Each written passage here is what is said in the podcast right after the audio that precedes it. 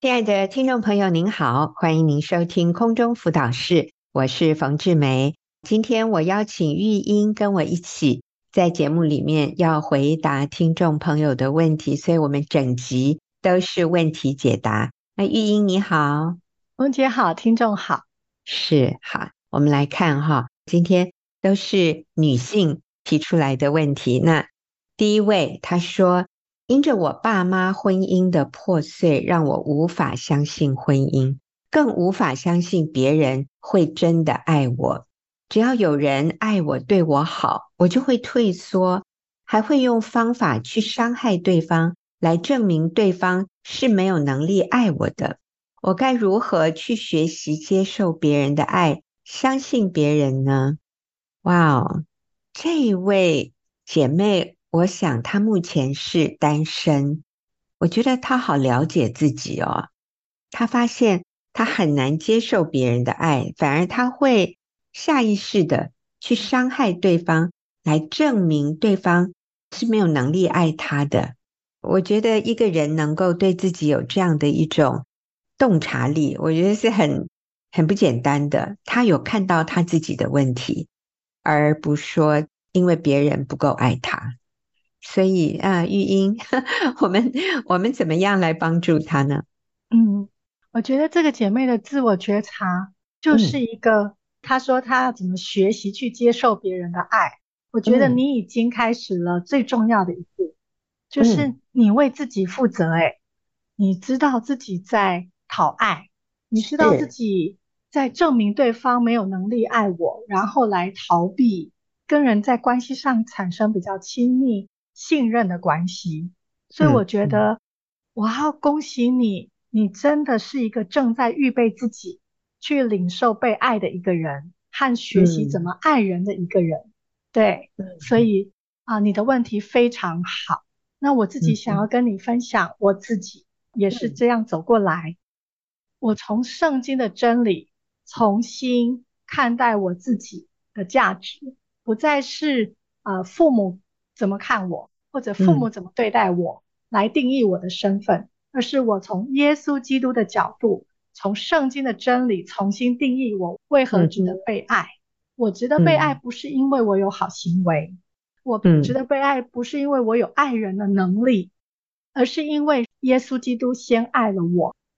我体会到主耶稣基督对我的爱，然后我经历到被赦免。嗯我经历到我被恢复，我经历到从上帝创造的眼光，我是尊贵的。我的尊贵来自于我被造是这么的尊贵。在圣经的创世纪讲到造人是按着上帝的形象造男造女，所以我有神的形象诶。但是因为罪的缘故，所以其实不论是不是爸爸妈妈婚姻破碎，其实罪就会让我们贬低自己的形象。贬低爱人跟与人建立亲密关系的那个信任的那个问题，所以其实罪会遮掩人跟人之间的问题。所以耶稣基督来恢复了我与天父关系的时候，我就恢复了爱人的能力。这个姐妹哈，她更深一层的是，她感觉到自己不够好，或者就像你说的，自己不够有价值。以至于别人会爱他，所以，因为他已经有这样的一个先入为主的认知，觉得我是不够好，我是不会有人能真心爱我，所以他就会对别人不好。如果有人想要追求他，他反而会去刺伤对方，然后最后下意识的来证明他那一个假设。是正确的，所以当别人被他刺伤、退缩，他里面就会说：“对啊，你看吧，我就说不会有人能真心爱我的，因为我不够有价值。”嗯，那当然也因为这样，我们就不可能有能力去爱别人。对，是是，所以这个这中间有另外一个转折。但是玉英，你讲的对，我们先要。确认自己在基督里的价值，嗯，然后知道我是已经被爱的，嗯，所以我不需要去证明我很棒，或者我不需要透过有人能够真实的爱我来确认我是值得被爱的。我需要知道我已经是值得被爱的。对，是。似乎看起来他是说他想要去学习接受别人的爱，嗯、相信别人。他觉得因着爸爸妈妈婚姻的破碎，嗯、所以他没有办法相信婚姻会是完美的。嗯，会是可以美满幸福的，会是可以一直持续下去，两个人都彼此相爱的。总有一天，这个男人会离开我，或者这个女人会离开我。总有一天，这个婚姻不会美满的。它里面有一个这样的担忧，所以当有人表达爱他，甚至可能要委身在这样的关系的时候，他会拒绝。嗯。哼，他甚至知道。自己在伤害对方。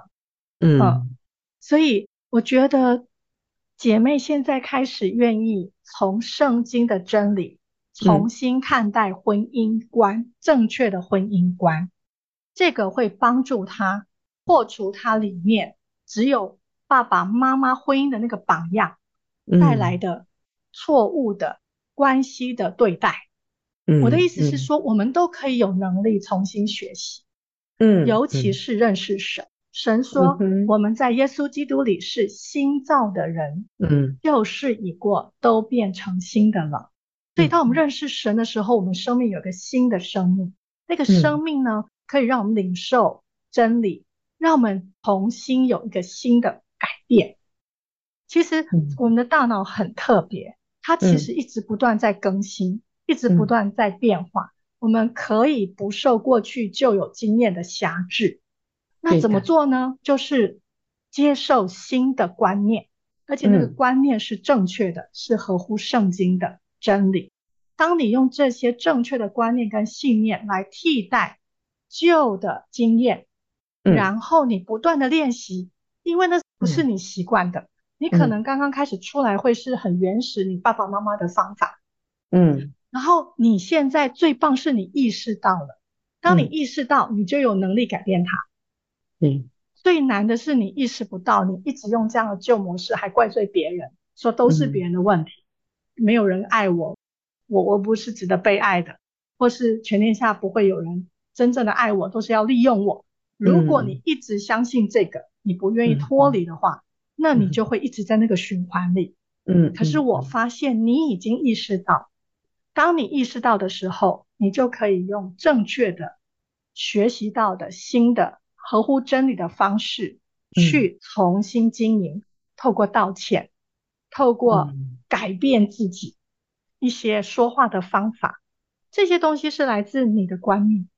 嗯，所以我说啊，你确定你被爱，然后你再开始改变，用正确的方式去经营人际关系，一定会慢慢发现你在人际关系上，甚至在亲密关系上，跟人的那种亲密信任度。会增加，好，所以我们来帮助这位姐妹正确的价值观、正确的婚姻观是什么？有哪些真理是她一定要来取代旧有的错谬的观念的？第一个就是你要确定婚姻是一个盟约，第二个是婚姻既然是盟约，那还有婚姻是被祝福的，绝对不是被咒诅的。嗯。嗯婚姻是美好的，嗯哼，嗯，进入婚姻代表你是一个负责任，你是愿意为对方负责的。嗯、如果这个人也愿意跟你进入婚姻，他愿意有一个承诺，他是一个负责任的，他是想要委身在这个关系一辈子的。嗯、所以你要找到一个这样的观念一起进入，然后认真经营。嗯，没有人是完美的，所以我们一定会磨合，嗯、因为我们的特质互补。所以我要在这样互补当中学习怎么样付出，怎么舍己，怎么爱人，怎么关心别人，这样的观念。所以我在婚姻里面其实是学习，除了接受，其实是付出。在付出中，你反而会得到那个真实的信任、亲密，不怕好受伤。嗯。第三，你是值得被爱的。嗯，因为主耶稣都为你钉在十字架上。你的价值是非常贵重的，嗯、所以你的婚姻绝对会成功。嗯，对，好，所以很简单，玉英刚讲的一个观念很重要，就是我们要用新的正确的价值观来取代旧的啊。那这个新的价值观，第一个，婚姻是一个盟约，是一生一世，所以如果你既然进入婚姻，你就是要委身一生。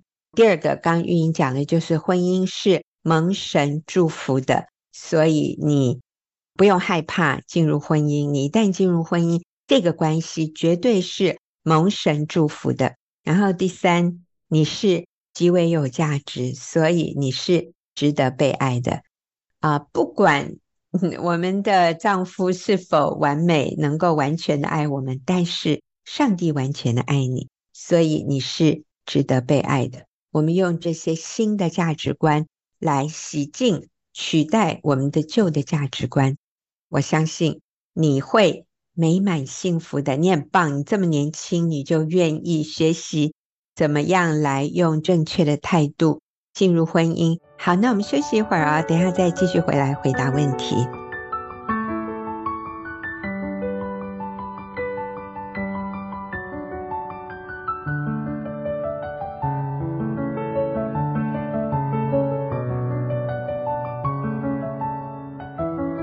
我们现在来看下一个问题。这个人问说：夫妻不能分开，但是如果刚刚怀孕，而先生带着员工外遇，在家中发生了婚外情的行为，也必须忍耐吗？哇，好心碎哦！哦，玉英，我们来鼓励他。哇，这真的是一个非常令人难过。然后我觉得看到那个画面，真的非常非常心痛。所以我想。啊，一定会有很多的挣扎。我要鼓励你，其实真正需要结束的，或者真的要分开的是那个关系，是你先生跟那个员工的关系，而不是你，嗯、不是你要离开那个地方，不是你要离开跟他分开。嗯，所以我们真的可以明确的表达，跟先生温柔坚定的告诉他说：“跟我真的不希望你把。”女人带回家里，而且就是你要在家的时间能够增加，因为当你在家的时候，这个家就有女主人。你在家的时间呢，这个家就有一个位置，然后你把家再重新的布置。当你在这个家常常时间更多在家庭里面，然后去经营这个家庭、经营婚姻的时候，其实就不容易在家里。发生这样的事，所以你要学习在家里经营你自己的家庭，留在家。如果你现在还在工作，也刚好已经怀孕了，我想可以选择开始预备回家，亲自带小孩，然后好好照顾家庭，不要让家有空窗的时间。嗯，所以我们不是要苦苦的忍耐，苦苦的忍受，然后委屈求全。因为这样，我们久了就会有愤怒，因为我们里面是怒气，我们并不是真正的解决问题，所以我们鼓励的是宽容，是饶恕，是原谅，是理解。对，他犯错了，所以我们需要的是希望他能够离开跟那个外女的关系。我们原谅我们的先生，我们饶恕他，因为唯有饶恕才能带出。真正的医治，因为当我如果切断这个关系，我跟他分开了，我里面永远觉得是破碎的，我永远觉得我跟先生的关系就是停留在那个最伤害的那一个片刻。可是当我饶恕了，我恢复，然后我的先生离开那个关系，回到这个家庭里，我们可以有一个新的记忆、新的回忆是美好的，去覆盖那个最痛苦的记忆的时候。才能得到真正的医治和真正里面的幸福，而不是现在离开。现在离开就真的完全没有。嗯、所以我要坚定我自己，嗯、我不能因为那个男的做错我就做错，要坚定自己做的事，嗯、为自己负责。嗯、姐妹，你加油。嗯，好，那这个是我们要做的。那不要做什么？我想，我们就不要发泄情绪。大哭大闹、威胁利诱，就是我们不要情绪化的来处理这一件事，不要跟先生吵闹，也不要威胁或者指控定罪轻看他。但是我们就像刚才玉英说的，我们温柔坚定的告诉他：你做这样的事，我非常受伤，我非常忧伤，我不能同意，我绝对不同意。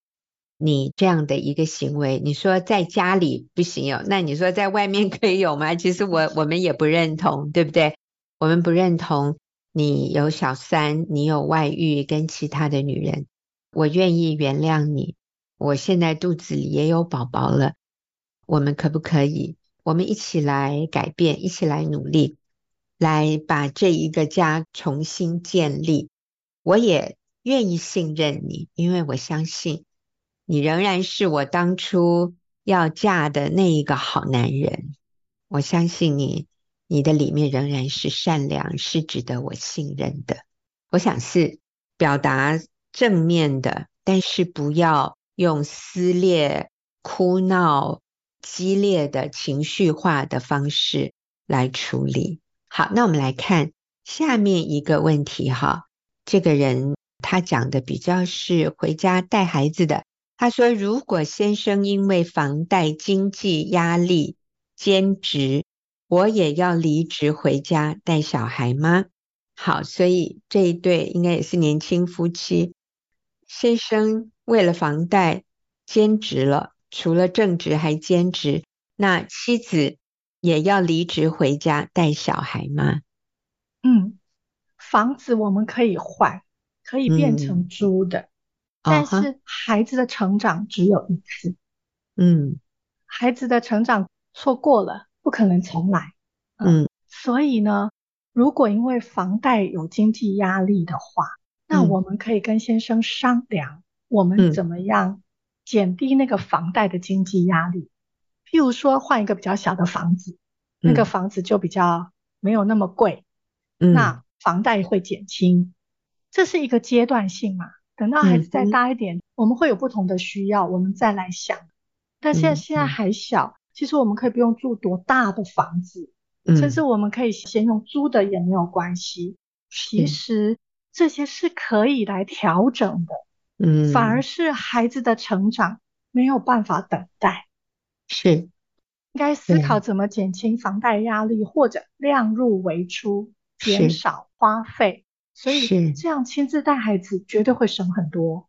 对，所以我们要来衡量哈，左边跟右边，我们说天平的两边，一边是房贷经济压力，然后另外一边是小孩是给保姆还是妈妈自己带？其实给保姆也要花费耶哈。所以我们看哪些是可以妥协，哪些是不可以妥协的。那我想，妈妈自己带孩子，这个是更有价值，这个是不要妥协的。至于房子，这个房贷，我们换一个房子，我们甚至用租的，有的是换小一点，或者换一个地点，有的时候那个房价就差很多。因为这种房贷通常也是好多年哦，等你房贷还完了，小孩子都长大了。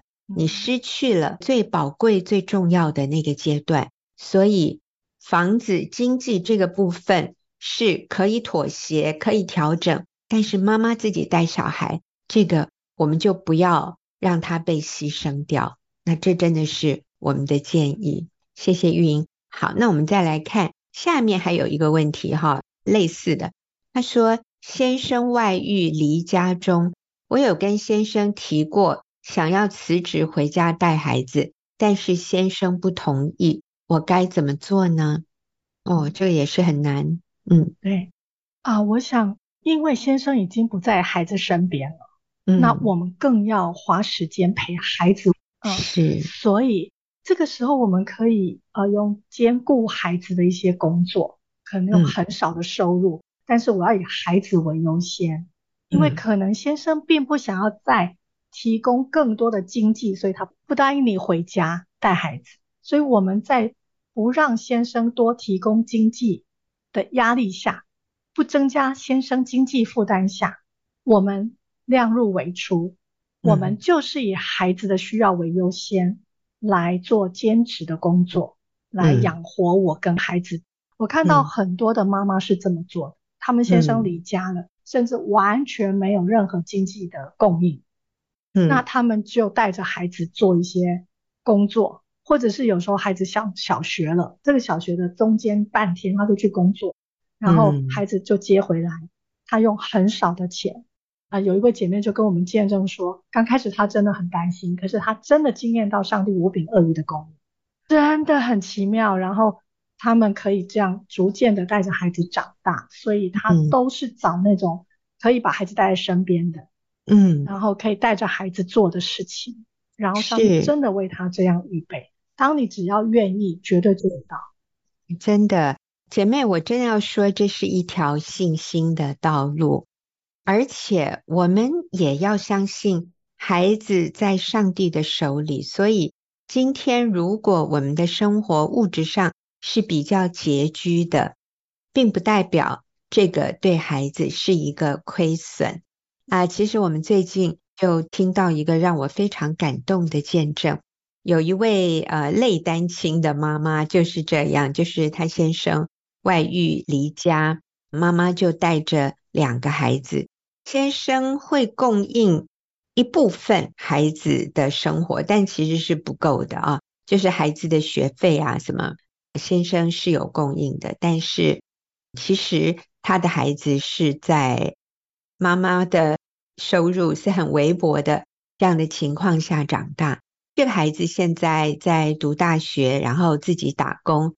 最近就听说这个孩子很愿意吃苦。他去做一般年轻人都做不了的工作啊！其实以前的师傅都是年轻开始就做，就是他去做木工。这个孩子的手很巧啊，他这个原来是一个打工的工作，结果越做就越被老板赏识。他去做了没几天，老板就给他加薪了，说：“哦，你你这个。”这个年轻人怎么这么棒啊？我们太幸运了，找到一个这么好的年轻人。他妈妈就问这个儿子说：“儿子，你你不觉得很辛苦吗？”儿子就说：“辛苦，我以前在西餐厅，我在什么咖啡厅打工，也一样辛苦啊！啊，你想赚钱不辛苦吗？不可能的，都辛苦。”所以这个儿子说，做木工他有兴趣。而且他发现，他们接的案子都是比较怎么说？那个房子是品质很好的，他们做室内木工的装潢。这个孩子发现他学习到好多新的东西，他很喜欢。但是让我们最感动的是，这个孩子他愿意吃苦，他愿意去做一些在很安逸的环境下面长大的年轻人不愿意做的工作啊，他愿意吃苦，那你知道吗？这个就成为他的筹码耶，这个就成为他成功的一个最重要的，让他脱颖而出的一个品格，这是他身边的年轻人没有的。那我就仔细看，仔细想，我认为这个就是因为从小家庭环境不是富裕的，从小妈妈辛苦的带着这。两个孩子长大，那爸爸其实是缺席的。可是我看到上帝没有亏待这个年轻人，我看到上帝反而是透过这样的一个不尽完美的一个成长环境，造就了这个年轻人。哇，现在这个年轻人很有自信，很开心。以前都是晚睡晚起，现在十点不到就要熄灯关灯。然后跟妈妈和哥哥说：“你们不要吵我，我要睡觉，因为我明天早上七点以前我就要出门。他要去工作，他每天是非常开心的，带着自信去工作的。他现在就是半工半读哦，还在读大学。但他说一个礼拜其实只有他是最后一年，只有两天的课，那另外几天他就是去学这一个。”可能将来就成为他的一个专业的这样的一个工作。哎呦，那我真的看到上帝不亏待人呢。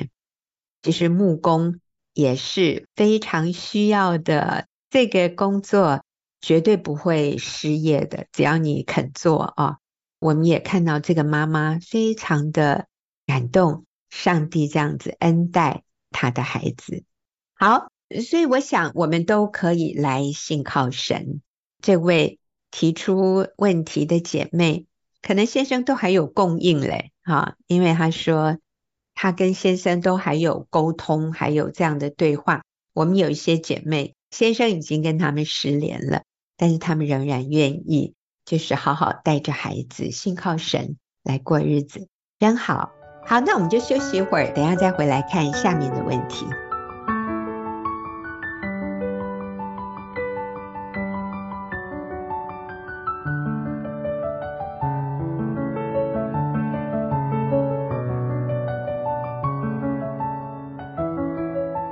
好，我们来看下一个问题。一个人他问。我担心十二年不工作会被社会淘汰。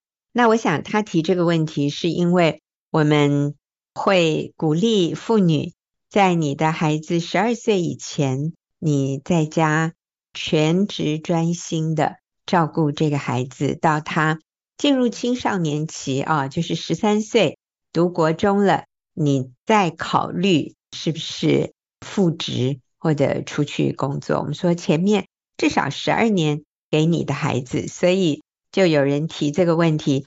我担心十二年不工作会被社会淘汰耶。其实，在工作职场上最重要的，还不是技巧，还不是那些真正的那些其他的那种技术，重要的其实是一个人的品德、嗯、成熟的人格特质、嗯、良好的人际关系。你知道，你有这些东西，你在学东西就快。还有你，嗯、你有一个。很愿意学习、谦卑的态度，你知道最好养成的地方是这十二年在家，嗯，因为你在家，你跟着一个非常充满了挑战的小 baby，很可爱。嗯，因为其实，在职场上很多都不是解决事情，而是解决人跟关系。嗯，那你跟 baby 在一起，其实你塑造了很多正确美好的人格特质，还有很多丰富的学习经验跟技巧。嗯我们的大脑应该是被开发到无穷的潜力，因为你在家其实要身兼数职，要非常善用时间，所以其实你增加了非常充足的工作涵养跟素养。嗯，嗯，所以完全不需要担心，甚至其实十二年后你都发现，哦，我不需要去工作，我还要继续待在家里陪伴这个青少年的儿女。所以你完全不用担心你会跟社会脱轨，嗯，嗯，因为你跟你的孩子才是得到最新的呃世界社会的第一手资料，因为你跟他们在最年轻的世代一起成长，嗯，所以不用担心，嗯，好，那我们再来看下一个问题哈，他问说离婚了还有机会复婚吗？当然有，嗯，只要你愿意，嗯，只要你。你相信，你愿意去复婚，就会有机会。但是离婚了，我们就要去问：第一个，对方是否已经再婚了？嗯，如果对方已经再婚了，那就我们自己手术安场吧。嗯，我们就不要再想要去复婚了，因为对方已经进到另外一个婚姻里面，我们就尊重。那当然，我们可以表达我们。的道歉啊，等等，但是不要再有联络了。嗯嗯。所以，如果你的前夫或前妻还没有结婚，这就是你非常大的机会。嗯、然后你自己也千万不要再进入另外一个婚姻。嗯、那当然都可以有复婚的机会。嗯嗯是。那我想要走复婚的路，我们需要很谦卑，我们需要愿意谦卑的为自己曾经犯过的错误道歉，那我们也要有耐心等候对方愿意，所以最好就是不要离婚喽。因为如果你没有离婚，随时对方只是回家而已哦，就没有这个复婚的这个复杂度。但是如果已经离婚了，我认为复婚真的是是你的优先选择，是一条最好的路。好，那我们再来看。下面这一题，他说：“我无法从伤害中释怀，因为先生情感背叛我，在我做对的事都很有怒气，我饶恕多次，仍然痛苦不已。如何去复婚？好，所以这也是一个跟先生离婚了，然后他里面还是非常的受伤，还是充满怒气。我们说要去做对的事，他都还充满怒气，饶恕多次，仍然痛苦不已。这样怎么去复婚呢？嗯，听起来是你有在做嗯正确的事，嗯、感觉上是有在挽回。有在重新跟他建立关系，可能你也有道歉，嗯、可是对方高姿态，所以你会很生气。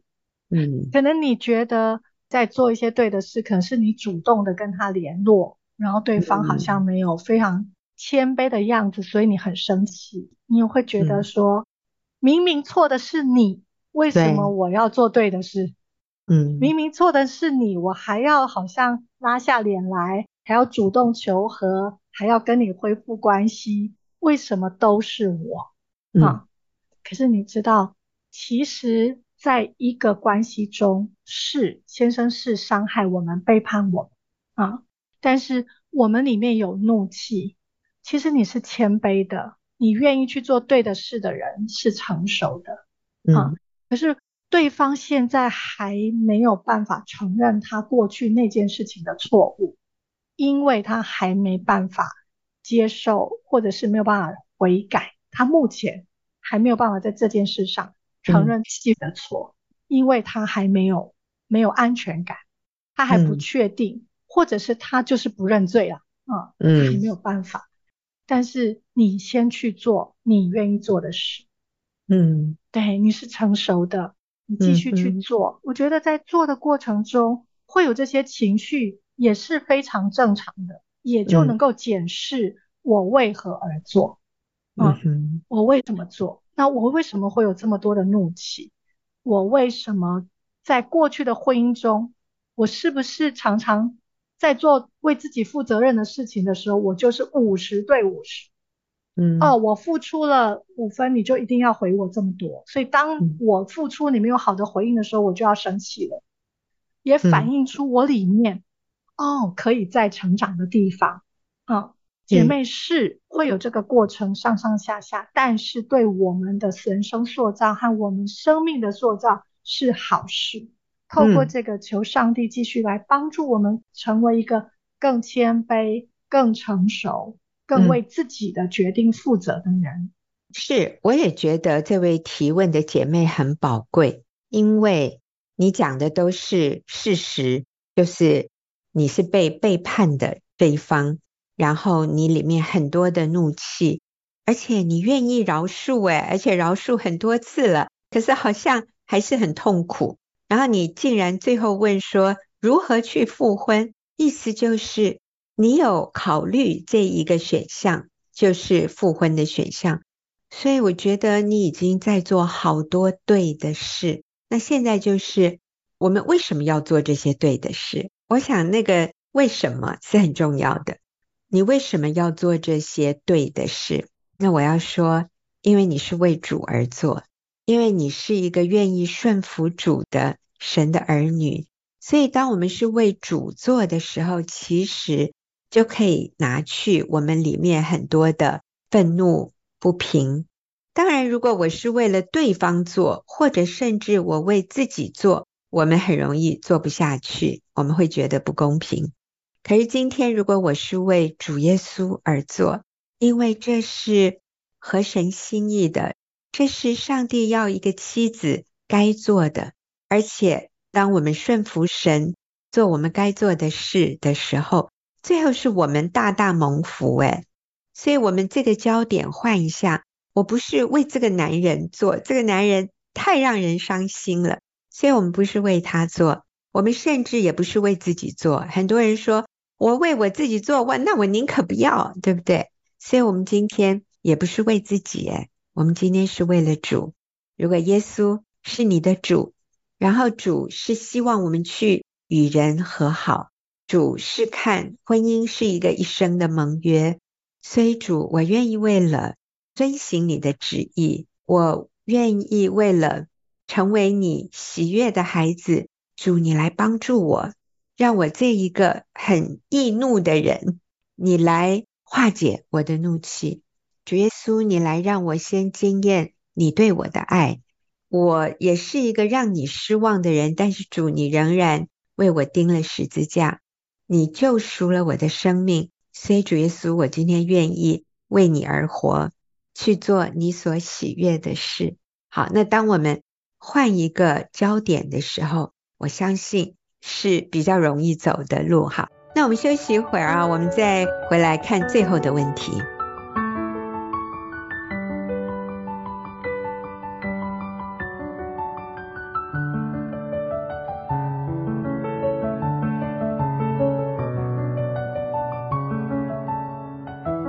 好，我们就来看今天的最后一题。这个人说：“我有个姐妹，当她知道丈夫有外遇时，得了很严重的失眠症。她等待丈夫十年，但最终丈夫还是和她离婚。这样婚姻还可以挽回吗？”好，那我要说，这位提问的姐妹，你是在为你的朋友问？你问说这样的婚姻？还可以挽回吗？嗯，我说当然可以啊，要看当事人愿不愿意。但是我们说，婚姻是一个一生的盟约，我们都要尽一切所能来挽回。那玉英，你认为呢？是没有错。这个帮他问问题的姐妹真可爱。嗯、那他就觉得说，这样还行吗？还可以吗？嗯、姐妹，你知道，当我们陪伴别人的时候，我们里面先确定。它是不是真理？当我们确定婚姻是盟约，婚姻是神所祝福的，婚姻是神所配合的人不能分开啊。嗯，所以当我越坚定，我就可以越影响我周围的朋友。是，不管是任何的状况，我们回到真理的原则，我们可以了解他的不容易，了解他的辛苦。可是他如果来求助你，就表示。他想要听到一个答案，嗯，那我们给他的答案可能跟所有人的都不一样，所有人可能跟这个人一起骂，一一起讨厌。嗯，可是如果他知道你是一个坚定婚姻的人，你是一个鼓励别人不离婚，你是鼓励别人离了婚姻还要复婚的人，他还来问你，那就是他心里好想再听一次这样的答案。嗯。所以，如果我们是陪伴别人的人，鼓励你就是，哎，当别人问我们，我们除了理解、同理、了解他的不容易之外，我们的立场要非常的坚定，而且我们知道，我们坚定的是与主同行，嗯，一定可以陪伴他，而且是为他的最高利益。是，对，这里还有一个点，我也顺便提出来，我们来看他这个问题里面，他说。她知道丈夫有外遇时得了很严重的失眠症，然后等待丈夫十年，然后最后丈夫还是和这位朋友离婚了。所以这个朋友，或者是说提问的这位姐妹，你的解读是这个姐妹的失眠，甚至我们说这个严重的失眠症，可能就会被诊断为忧郁症，是不是？那当我们认为说，今天我的失眠，今天我的忧郁，我的痛苦都是这个男人造成的，那我们就把自己放在一个受害者的角色里。当我们自己留在一个受害者的这样的一个位置里的时候，其实对我们是非常有害的，这是非常不健康的，或者这也是不成熟的。一个受害者。他就是把他所有的痛苦，他今天的不快乐，归咎于另外一个人，归咎于环境，归咎于别人，就不是他自己的责任。那我们说这种人是受害者，那其实受害者就有很多很多的问题了，因为他不愿意为自己的情绪负责。他不愿意为他自己的痛苦负责，他觉得今天所有的遭遇都是别人加害于他的，那所以他是在一个非常困顿的位置里面，好像无法挣脱。这个对任何一个人来说都是极大的伤害，或者我说我们是在一个很受亏损的一个位置上，这个对我们是极度不利的。所以，呃，你是他的朋友，那我就鼓励你帮助他看到，在这样的一个关系，就是先生把他离了，OK，最终丈夫还是和他离婚。所以好像她也是背离的，在整个的叙述里面，这个女人都是一个受害者。那我觉得你身为她的朋友，你要帮助她跳脱出受害者的这样的一个角色，或者看自己这样的一个角度。她不是受害者，她是她自己人生的主导者，她可以去改善一个关系，透过。改变他自己。我们今天在一开始，玉英也提到，我们透过改变自己和对方说话的方式，我们透过控制自己的情绪，我们我们调整我们对事情的看法。所以我不再看我自己是一个受害者，而是看在这样的一个情况里，他有外遇，可是我愿意靠着主继续爱他。他背叛我，但是我接纳他现在的不成熟，他的不完美。他背叛我，可是我仍然是一个有价值的女人。上帝造我，我仍然有我非常正面的影响力。我不是让我先生来决定我的价值，是上帝决定我的价值。耶稣已经为我的罪而死，所以我是我是上帝眼中的珍宝。我不需要因为先生背叛我，我就觉得自己一无是处、一文不值。那这个部分是我可以决定的，就是我怎么想我自己，我怎么看我自己。我今天要选择用什么情绪来面对我的困难，这些是我可以决定的。所以提问的这位姐妹，我鼓励你，你要帮助你的朋友，让他做一个得胜者，而不是。在遭遇里面成为那个受害者的角色，因为如果这个成为他的习惯，那他就算离了婚，就算他，you know，有一个新的开始，我都所谓新的开始就是好吧，那个婚姻就算了，我也不去复婚了。可是，在他以后的遭遇或者以后的人际关系里，他非常容易一下子又落入。那个受害者的角色，那所以其实他也没有成长耶，他的人生也不会因此就变得更好啊。所以能够去复婚，能够把一个呃一个破碎的关系挽回，那是最好的一条路。但是我们要愿意改变自己，改变一个看这件事情的眼光。我不再做那个受害者。我是这个关系的主导者，我可以把这个关系从恶性循环把它翻转，带回一个良性的循环。好，那今天很谢谢玉英哦，今天的问题很多啊，有一些是类似的，但是也有一些我觉得提问的人是在很大的困难里面的。那我们谢谢听众朋友提出这些问题。好，那我们就下个礼拜再会。